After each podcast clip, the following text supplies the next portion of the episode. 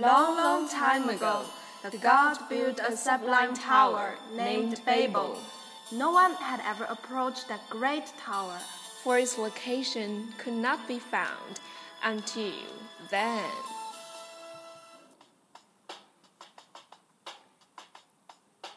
Hey Rebecca, you're carrying such a big bag. Where are going? Such a hurry. I've heard that they found a godly tower, Babel. I'm going to see it.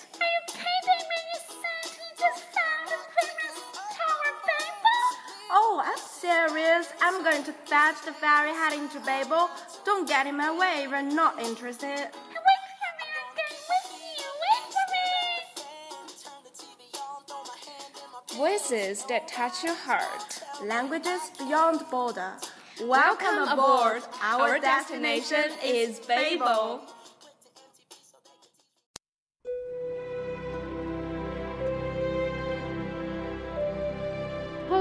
Everybody, nice to meet you again. I'm Daisy.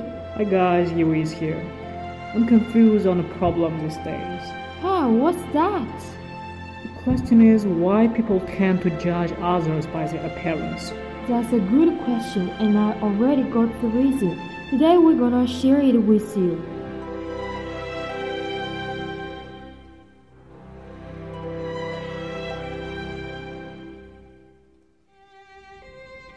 With some regularity, we hear about the latest beauty pageant contestant who has responded to a softball of a question with an epic fail of a mistake, a biased opinion on incoherent ramble. There is a Panamanian contestant who believes the Confucius invented the philosophy of confusion. The Miss Hawaii who describes the US only in terms of the rocky shores and sandy beaches of Hawaii and the Miss South Carolina Teen USA who explains that Americans don't know enough geography because too many people can't afford maps. Ridiculous, but what's even more ridiculous is that our brains bias us towards believing such people just because they are good looking. The German poet Friedrich Schiller wrote, Physical beauty is a sign of an interior beauty, a spiritual and a moral beauty. His belief seems odd if you've ever seen a portrait of Schiller.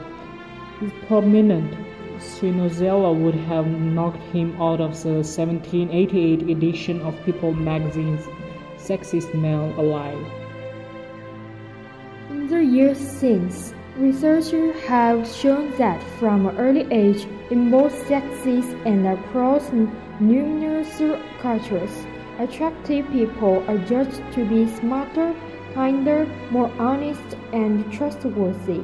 Obviously, a bias towards thinking that what is beautiful is good makes for some bad mating decisions.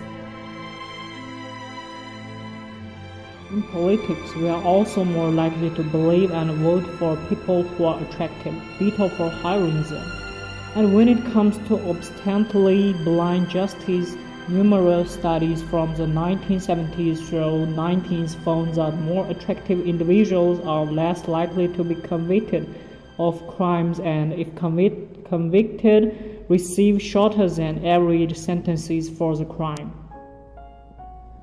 Why should this be? Some have suggested that since it is pleasurable to meet someone attractive and someone good and honest, we unconsciously conflate the two. But this convergence of rewarding experiences seems dubious. After all, few of us intermix the pleasure of, say, reading about the triumph of the abolitionist movements with the pleasure of taking a bubble bath and eating a box of trickies.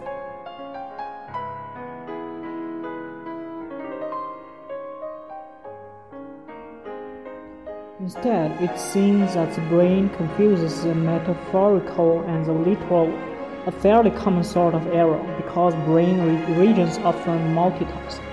The same region, for instance, is involved in processing physical and emotional pain and in feeling someone else's pain.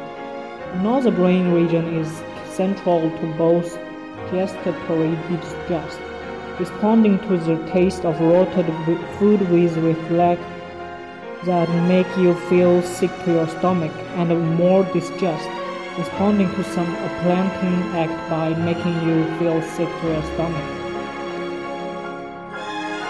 By Takashi Tsukiura and the Roberto Cabeza of Duke University shows something with moods.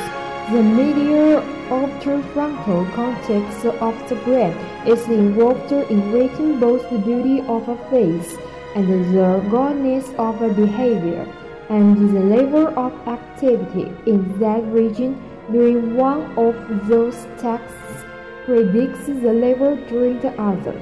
In other words, the brain does similar things when contemplating beauty mice, hearts, or cheekbones, and it assumes that cheekbones tell you something about minds and hearts.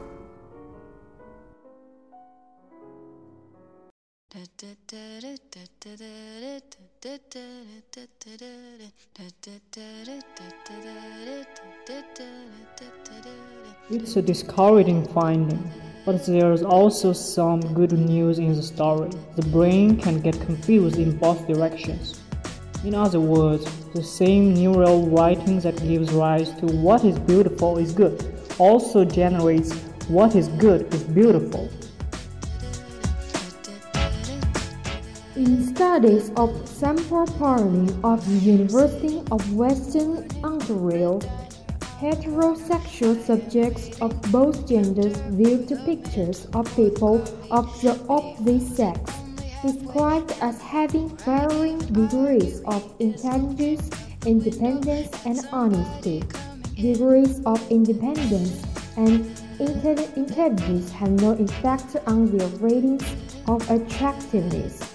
For people who were described as being more honest were rated as more likable, and the more likable, the more physically attractive.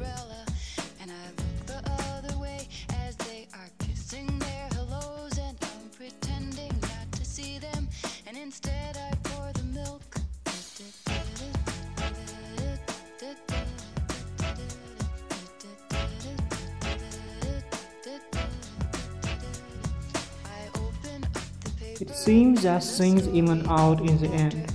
On the one hand, we're more likely to believe that the earth is flat just because a beauty queen says so. But on the other hand, people are more likely to see that the goddess of Mother Teresa of Gandhi is beautiful. Yuri, are you still confused? No, I think I got the best answer. Good. We should always remember that beauty and goodness both attract. See you next time. Goodbye.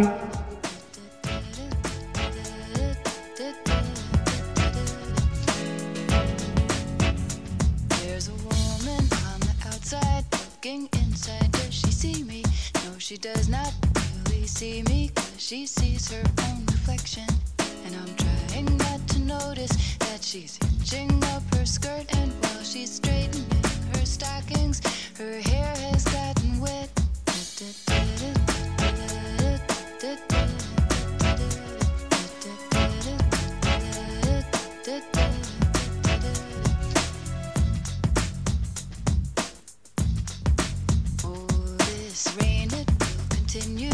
The morning as I'm listening to the bells of the cathedral.